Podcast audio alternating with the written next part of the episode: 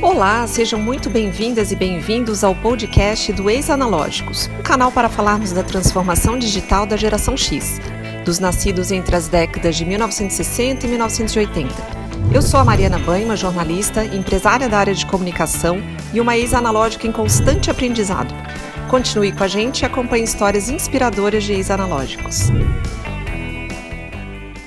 Olá, estamos começando mais um episódio do Ex-Analógicos e hoje a nossa convidada é a Ana Amélia Macedo, psicóloga, psicanalista. É um episódio um pouco diferente, porque até então a gente vinha conversando com pessoas contando as suas histórias. Claro que a Ana Amélia vai trazer a história dela também, mas a ideia aqui é contar um pouquinho e trazer algumas luzes sobre alguns medos, né, sobre algumas dificuldades que a geração X, que nós temos de, de trazer mudanças, né, de passar por mudanças, por transformações. E aí a Ana Amélia vai trazer um pouquinho, a gente vai bater um papo sobre isso, vai trazer o conhecimento dela, mas antes eu queria que ela se apresentasse. Seja muito bem-vinda. Nos conte um pouquinho sobre quem é a Ana Amélia. Olá, Mariana, tudo bem?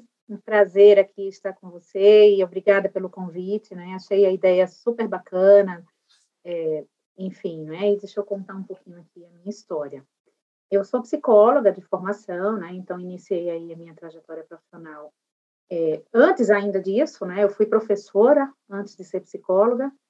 Então tem uma veia aí do aprender e ensinar, né? Que eu acho que tem a ver com o tema que a gente vai falar aqui, né? E ao longo da minha trajetória, eu fiz um, um reposicionamento, aí, um desvio de carreira, né, e, e, saí um pouco aí dessa, dessa, desse viés da clínica e entrei pelo viés da consultoria, trabalhando com organizações e trabalhando com pessoas e com comportamentos nas organizações, né. E para falar de mudança, né, sobre, sobre mudança também da minha carreira, agora com a pandemia, né, com esse novo nova era digital aí, nesse mundo tecnológico que a gente vive, que eu acho que é um pouco do assunto que a gente vai abordar também, eu fiz uma mudança de novo, né, voltando aí para a área da clínica e atuando de novo como psicanalista, né, tendo em vista é, toda a demanda de mercado, né, todo, todo esse tumulto que esse mundo digital e essas mudanças pandemia e pós-pandemia vem aí trazendo para a gente, né, que são muitos desafios. Sim. Ah, então nós vamos começar por aí. Vamos começar por esse gancho de você estar tá voltando a atuar e clinicar, é, atendendo né, as pessoas. É, o que, que tem chegado para você de dificuldade com essa questão de transformação, pensando nesse mundo tão conectado, tão é, digitalizado, né? O que, que tem chegado aí de, de dores e problemas pensando em pessoas da, da nossa faixa etária aí? Que, que você percebe? Então, né? Então, né? Essa geração X, né? Ela, ela foi preparada para um para um outro contexto, né? E a gente traz aí muitas transformações que impactam exatamente na, na questão da, do saber, na questão da, da adaptação e da mudança, né? E tem chegado muito aqui na clínica, né, questões relacionadas exatamente a como lidar né, com essas angústias, com essa mudança, com esse medo, é, do desconhecido, né, que, que, ninguém sabia o que era que estava acontecendo, ninguém tinha vivenciado, passado por isso, pelo menos a nossa geração, né, para trás um pouco a gente tinha outras gerações aí que tinham vivenciado coisas parecidas, de pandêmicas, enfim, né, mas a nossa não. Então, a incerteza, esse mundo de incerteza, né, traz muitas angústias. E, e, essa angústia que as pessoas trazem, né, não tem, não tem nome, elas não conseguem nomear Enquanto não nomeiam, né, fica no campo da, do imaginário, fica no campo da, da, do desconhecido, né, que vai causando essa ansiedade, esse medo que às vezes paralisa. Né? Então, muitas pessoas têm chegado nessa condição de e agora o que, é que eu faço? E agora como que eu vou me adaptar a esse novo normal? Como que eu vou me adaptar a esse, no, esse novo mundo aí tecnológico e digital? E aí vão trabalhando essas questões, né, até conseguir destravar e entender os medos e destravar para conseguirem seguir em frente aí uhum. no processo de mudança. Comparando assim, vamos lá, falando um pouco de mundo pós-pandêmico também, ainda pandêmico, né, ainda estamos, é, mas comparando, por exemplo, um adolescente ou um jovem que busca uma ajuda, né, com uma pessoa mais velha que busca uma ajuda, o que que você nota, assim, é, quais são os principais anseios, né? O que, que é diferente? Eu acho que a gente foi preparado para um mundo, para uma vida né, pós-guerra, pensando aí que a gente é de uma geração pós-guerra, né, depois da geração dos baby boomers lá, é, que não podia perder, não podia perder a batalha. Eu acho que isso é, é, é um significado aí que a gente traz muito forte. E não perder a batalha significa não errar. Não errar significa manter-se no mesmo, ter certeza, garantir controle de tudo, né? E para isso a gente não podia mergulhar no novo. Essa nova geração que a gente tem aí, né, que vem também para a clínica com outros tipos de angústias e de medos, é uma geração que é criada no, na tentativa e erro, no mundo da inovação, né, já participando aí desse mundo tecnológico e são muito mais desapegados, né? Eles são muito mais disponíveis e dispostos, né? Dentro da curiosidade que eles têm a soltar aquilo que, que vinha com eles, né? E aprender novas coisas. Com isso, o movimento fica muito mais fácil para eles. Uhum. E, e, o que, que você acha que hoje são os principais assim motivadores é, você falou que algumas pessoas ficam até paralisadas, né? E é verdade, né? Porque eu, a gente sempre brinca assim que às vezes dar o primeiro passo em direção a qualquer mudança que seja, né? É sempre um desafio. E o que que você acha que no caso é, da nossa geração, o que que o que, que estanca essas pessoas a darem o primeiro passo rumo a essa questão da transformação digital? Tá, eu acho que o novo, né, ele incide no que já está definido e legitimado. Né? Ele traz aí uma ameaça e ele convoca o sujeito a novos movimentos. E esses novos movimentos significam ressignificar, né? abrir mão, né? desapegar, desprender de tudo aquilo que estava inscrito. Né? Para isso exige um luto, a gente precisa fazer um luto daquilo que precisa deixar para trás, desapegar para conseguir ressignificar e fazer esse movimento. Então, esse movimento do novo, né, e por que, que ele é temido, é exatamente por essa questão, né? É um desconhecido, né? É um desconhecido que ameaça porque eu tenho que deixar aquilo que me constituiu até então para uhum. conseguir uhum. criar um novo movimento aí. E todo novo movimento é gerador dessa angústia, desse desconhecido, desse terreno aí, esse território inabitado até então, né, que vai ser um território de experimentação. E, e como é que faz para dar o primeiro passo? eu imagino que esse é o grande é, motivador que leva as pessoas aí a te procurarem, né? Como é. é que eu como é que eu navego nesse desconhecido? Como é que eu dou o primeiro passo a algo que eu realmente não sei fazer, né?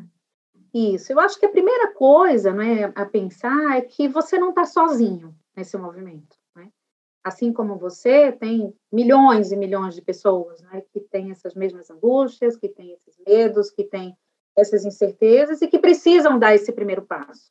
Então, eu acho que o sujeito humano, não é, ele tem uma necessidade que vem com ele desde que ele é, existe, que é a necessidade do pertencer, a necessidade da aceitação, a necessidade de fazer parte de um contexto, né?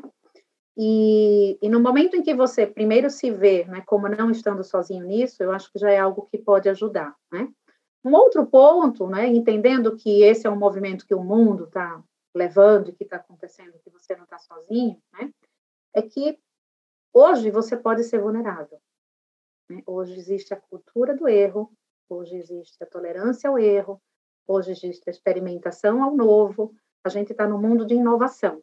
Né? E se não erra, não inova. Existe essa premissa. Né? Então, é entender que você não sabe tudo, que você pode sair do seu melhor, né? que é aquela, aquele, aquela zona de conforto que a gente vive, né? de que a gente acha que domina tudo e que entende, que sabe, né? e que vai levando as coisas ali, para uma situação do seu pior, onde você não sabe nada e você vai se tornar um aprendiz. Então, é se uhum. possibilitar ser esse novo aprendiz do mundo, e que para ser aprendiz não tem idade. A gente vê pessoas aí de, tem casos aí, apareceram recentemente na televisão, de pessoas de 80 anos formando na faculdade. Então, e, o aprendizado, ele é atemporal, é muito mais um processo interno, é muito mais uma disponibilidade interna do que uma questão de idade. Então, acho que é quebrar esse paradigma né, de que você pode, de fato, aprender. E se disponibilizar a aprender. Né? Quais são as dicas, né? O que, que a gente traz aí de orientação? Assume né, que não sabe, entende que não sabe, se coloca numa posição de vulnerabilidade, né, entendendo que você faz parte de um contexto e que está tudo bem. Né? Procura ajuda, procura parcerias, procura buscar com quem sabe, com quem pode lhe ajudar também, porque você não está sozinho. Né? E começa dando pequenos passos, começa fazendo pequenas coisas, interagindo de forma simples né, com aquilo que parece mais complexo, para ir desmistificando as uhum. questões é, que são ocultas, as questões que são desconhecidas, né? E vai ressignificando esse processo de ser um aprendiz ao longo da vida. Eu acho que esse é o caminho. É, aí você tocou num ponto assim, eu acho que a gente aceitar que a gente não sabe tudo e que a gente precisa de ajuda é fundamental, né? Mas aí tem uma outra questão que eu queria trazer, que é assim, a realidade do mercado de trabalho. Né? Uhum. Então, às vezes, você está diante de uma situação onde você tem que correr atrás e, e, correr com pernas muito mais rápidas do que os mais jovens, uhum. para, no mínimo, é, se igualar e, e, entender aquele contexto todo que envolve essa transformação digital, mas ao mesmo tempo você você não é uma pessoa daquela da, da, dessa geração mais jovem e como é que o mercado te olha? Tem a questão ainda infelizmente a gente sabe do preconceito né? É, acho que isso já está mudando tem, tem se trabalhado muito essa questão da diversidade não só é, racial ou de gênero então e, e tem tem algumas empresas têm incluído na sua pauta e na sua agenda a questão da diversidade de idade também, Sim. o que é muito bom, mas eu vejo que é um longo caminho, né? Ainda tem, ainda existem alguns preconceitos em relação a isso, e a própria pessoa é, se sentir num contexto, ok, eu tenho que aprender, mas dá tempo, porque você está ali, você está no mercado de trabalho, Sim. né? A gente, a gente, eu digo assim que a gente é uma geração que a gente foi, nasceu analógico e a gente precisou se digitalizar, diferente dos nossos pais, dos baby boomers, que já estão entrando numa rotina de aposentadoria, né? Eles já estão desacelerando, já estão parando, Sim. alguns não, e nós não, nós estamos no auge aí da nossa carreira e, e estamos no mercado de trabalho e temos muito a contribuir ainda, né, com isso. E aí, como é que faz? para lidar com essa pressão externa. Tem a interna, que você já colocou muito bem aí, uhum. algumas dicas, e aí como é que faz, olhando esse cenário, assim, como é que você Bom, vê isso? O mundo corporativo, com a tua experiência, né, do, do mundo corporativo sim, também. Sim. Eu acho que tem duas coisas aí que podem ajudar, né? Primeiro é a questão do autoconhecimento. É, o autoconhecimento, ele ajuda muito a você entender, de fato, aquilo que você tem de melhor e eu sempre falei isso no, nos trabalhos, nas entregas é, que eu fiz aí no, nas empresas e no mundo corporativo, que é assim, olha muito mais para aquilo que você tem de melhor em você, aquilo que te fez chegar até aqui, onde você chegou até agora, e que pode te fazer chegar mais longe ainda. Né? Porque quando você olha para o que você tem de melhor, é a contrapartida que você vai dar para um processo de aprendizagem que você vai precisar entrar. Né? Então, se você está seguro e confiante de que você tem é, recursos, ferramentas ou conhecimentos, habilidades que são fundamentais para o que você está se propondo no ambiente corporativo, acho que já é um ganho que você tem. Né? E aí usa, explora e potencializa isso a teu favor. Mas você precisa estar autoconfiante, você precisa se conhecer, então tem que passar por um processo aí de autoconhecimento e de autoimagem, autoestima, que isso também influencia de alguma forma, tá? O outro ponto que eu acho fundamental é você está num processo de aprendizagem, mas você precisa correr para não ficar atrás dos outros que estão correndo na tua frente, como você mesmo falou, né? E talvez você não, não, não tenha o mesmo percurso ou não chegue na mesma velocidade. Por isso que você precisa usar o que você tem ao seu favor como contrapartida, mas você tem que buscar aliar-se com os que têm essas habilidades que você não tem.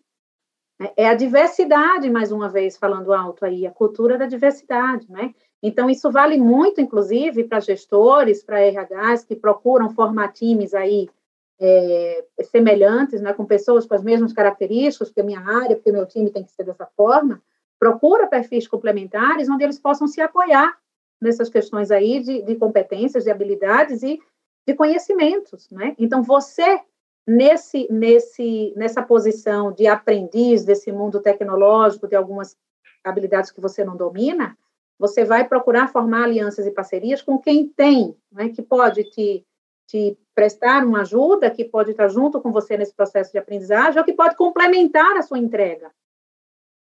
Tá? Uhum. Na prática, é, você já vê isso acontecendo assim nesse mundo corporativo? Você acha que as, as coisas estão caminhando para isso, para essa, essa coisa mais colaborativa é, entre gerações e, e isso tem um caminho aí? Tem, tem. Tem, esse caminho já está bem aberto, não é? Às vezes até mais do que a gente imagina, o que tem notícia que sim, é? mas a gente já percebe não é, que tem essa preocupação, que tem essa consciência né, dos ganhos que isso traz, né, e que tem a certeza e a convicção de que sozinho você não vai muito longe. Então, até não só internamente nas empresas, mas a gente vê já o movimento de parcerias entre empresas, né, que até uhum. então eram concorrentes e hoje né, estão começando aí a fazer algumas alianças, algumas parcerias para conseguirem também sobreviver e dar conta desse mercado competitivo que a gente tem. Então, é um, é um movimento que já vem acontecendo e acho que é uma tendência que vai ainda ser mais estimulada e mais explorada futuramente. Uhum. Você falou um negócio que eu achei muito bacana, assim, né? Da gente também admitir que não vai dar conta de tudo, né? E que a gente precisa fazer alguns filtros e algumas escolhas, né? Não são todas as novidades, todas as tecnologias que a gente vai dominar, né? E, e talvez a gente não precise disso. É, e a gente está vendo também uma, é, um lado de excesso de informação e de tecnologia entre, na verdade, todas as gerações, todas as pessoas né, estão uhum. submetidas a isso, quanto isso está tá trazendo muitas síndromes aí como burnout e, e, tudo mais em todas as idades, jovens, adolescentes, crianças, adultos, maduros ou não. E esses dias eu estava conversando recentemente com uma amiga um pouco mais, mais velha e ela colocando que ela ia entrar numa nova área da, da comunicação empresarial, que tinha a ver com uma área um pouco mais digital, e aí não deu certo. E aí ela teve que voltar atrás, retroceder, e aí perceber que sim, existiam outros caminhos dentro do que ela sabia fazer muito bem feito e que tinham outras possibilidades. Como é que você enxerga isso, sim? Dá para fazer esse movimento, não, de, não chega a ser um retrocesso, né, mas de você ter os teus alicerces no que você já domina bem, tem espaço para isso, e não necessariamente você tem que dominar o que é novo? Então, Mariana, tem chegado muito, muitos casos assim na clínica, né, de crises de ansiedade, né, de, de problemas aí com burnout, né, de as pessoas estão no nível de autoexigência tremendo, né, porque está tudo aí, está tudo posto. Está tudo à disponibilidade e à disposição né, para quem quiser. Então, as pessoas têm muita sede de saber para não ficar para trás, né, para não se sentir devendo né, no saber, e aí abrem muitas frentes e depois não sabem o que fazer com isso tudo. Né? Então, se enchem de informações e de conhecimentos que nem vão utilizar, e isso gera um processo de ansiedade, né, um processo interno assim, muito grande, e depois as pessoas não sabem o que fazer com isso. Aí procuram os consultórios é, de psicólogos para poder dar conta dessas borboletas aí que ficam batendo no estômago, né, internamente. Uhum. Então, eu acho que é uma questão de você entender de fato, não é, qual é o seu propósito, não é, qual é a tua missão aqui, não é, quais são tuas escolhas. Escolhas precisam ser feitas, né? Eu sei que não escolher também é uma escolha, né? Mas no momento em que a gente faz as escolhas, a gente delimita o nosso campo de atuação. E é nisso que você precisa focar. É isso que eu falei, não é? Às vezes as pessoas elas, elas focam muito mais naquilo que não tem. E aí procuram querer ser super-heróis, dar conta de tudo, saber de tudo e fazer tudo, e no final das contas não chega a lugar nenhum, nem consegue fazer nada, né? ou não aprofundam uhum. em nada. Então, eu acho que é muito olhar para aquilo que você tem, que é o seu melhor, olhar para as escolhas que você faz, olhar para os caminhos que você quer seguir e focar nisso, né? e focar nisso. E o resto, né? Deixa para quem quer, deixa para quem sabe, deixa para quem vai complementar aquilo que você não sabe. Né? A gente não é obrigado a saber de tudo nem a dominar tudo, mas a gente pode procurar quem sabe quem domina e formar as nossas alianças e parcerias com isso. Eu acho que esse é o grande ganho. É, eu lembrei, assim, que você comentou isso, né, da gente é, buscar um monte de conhecimento em várias áreas, e eu lembro que durante 2020, lá no, no auge da pandemia, que teve muita oferta de cursos online Nossa. gratuitos para tudo, né? Eu mesma fiz alguns e depois eu pensei, para que, que eu preciso disso? Eu não vou usar isso para nada. E aí isso começa a gerar uma ansiedade, né? Porque você faz um, aí você faz o segundo. Quando você faz o terceiro, você pensa, eu não sei nada. Porque se já tem três desse curso aqui, deve ter dez, e eu nunca vou dominar. A, a impressão que a gente tem é que está sempre atrasado, né? Aquela sensação de que está sempre correndo atrás e que não vai chegar nunca. Porque você não chega nunca, na verdade, né? Não, não, não chega um mesmo. Isso, é outra condição do ser humano. Ele vai passar a vida inteira buscando algo inatingível. Isso. Tá? E na hora que ele acha que alcançou e que chegou, é a hora que a morte chegou. É. Isso é fato. Tá? Não, então essa busca isso. por algo ina inalcançável, ela vai ser para sempre. E você vai ter que lidar com isso. A gente vai substituindo aí essas, essas, esses desejos, essas ansiedades que a gente tem, vai pondo outras coisas no lugar, mas no final das contas a gente não chega nunca a ser pleno e a ser total. Né? Então uhum. não adianta você correr em busca disso, adianta você saber o que, que de fato você quer e focar naquilo que você quer. Porque o tudo não vai chegar nunca. É. É, e exatamente isso. Eu falei com várias pessoas que também faziam um monte de curso, faziam várias coisas, e depois a gente pensava, a gente conversava e discutia. Para quê? Onde é que nós vamos chegar com isso aqui? Para que que precisa, né? Então também é. fazer suas escolhas, os seus filtros, né? E entender início... o que vai ser viável, né? Isso. No início a gente teve muitas ofertas, né? De, de cursos, de, e tudo gratuito, né? Muita coisa gratuita, muita coisa disponível. E chegou um tempo, acho que uns seis meses depois né, da, da pandemia, ninguém aguentava mais. A gente ia fazer reunião com as empresas para projetos né, de consultoria, para desenhar proposta, enfim, e as pessoas diziam, não, aqui ninguém aguenta mais curso online, ninguém aguenta mais esse turbilhão de informação, a gente quer saber agora o que, que a gente vai fazer com isso tudo. Sim. Então, para, para, dá um passo atrás, volta, né? vamos pensar aqui qual é o objetivo, o que, qual é a intenção, o que, que a gente está buscando, o que, que vocês estão buscando de fato, né? E, e vamos redirecionar as pessoas para isso. Né? Uhum. Então, é, foi, é, foi um eu... outro processo, né? De, de, de desapegar disso aí para poder focar, de fato, no que é importante. E outra coisa que eu acho que a gente sentiu muito, né? Claro, todo, todo mundo sentiu, todas as gerações, né? Mas a gente precisou trabalhar muito online, né? A gente uhum. precisou é, se relacionar no mundo que às vezes algumas pessoas não dominavam aquele mundo, né? Não dominava mesmo, não sabia entrar no Zoom, não sabia é, como baixar uma plataforma para fazer uma reunião, e aí faz o quê? Né? E agora todo mundo voltando a se encontrar, você vê que isso, isso deu uma amenizada, você percebe isso, assim, essa, essa ansiedade tecnológica, ou está tudo igual, você acha? Não, eu acho que as pessoas agora estão muito nesse movimento do reencontro, né? Nunca mais eu acho que vai ser do jeito que era antes. Né? Jamais seremos 100% presencial em tudo. Né? A gente vai trabalhar muito mais aí, o mundo vai ser muito mais híbrido mesmo. Né? Eu acho que encontros são para uns fóruns não é, mais definidos, né? mas eu acho que, no geral, a coisa continua dessa forma e acho que as pessoas não estão mais nessa, nessa ansiedade do, do online. Eu acho uhum. que já transitaram, já aprenderam. Eu fui um aprendiz disso, agora com a pandemia, né? Então, assim, as minhas reuniões eram todas presenciais. O tempo que eu gastava indo para cliente, né? Saindo de um cliente para o outro, trânsito de São Paulo, né? isso, é, isso é, faz diferença. E na hora que para tudo, e agora, né? Como é que a gente vai fazer tudo online? Não vai dar certo fazer entrega de, de projeto, né, de treinamento, de treinamento comportamental, onde a relação entre as pessoas é fundamental.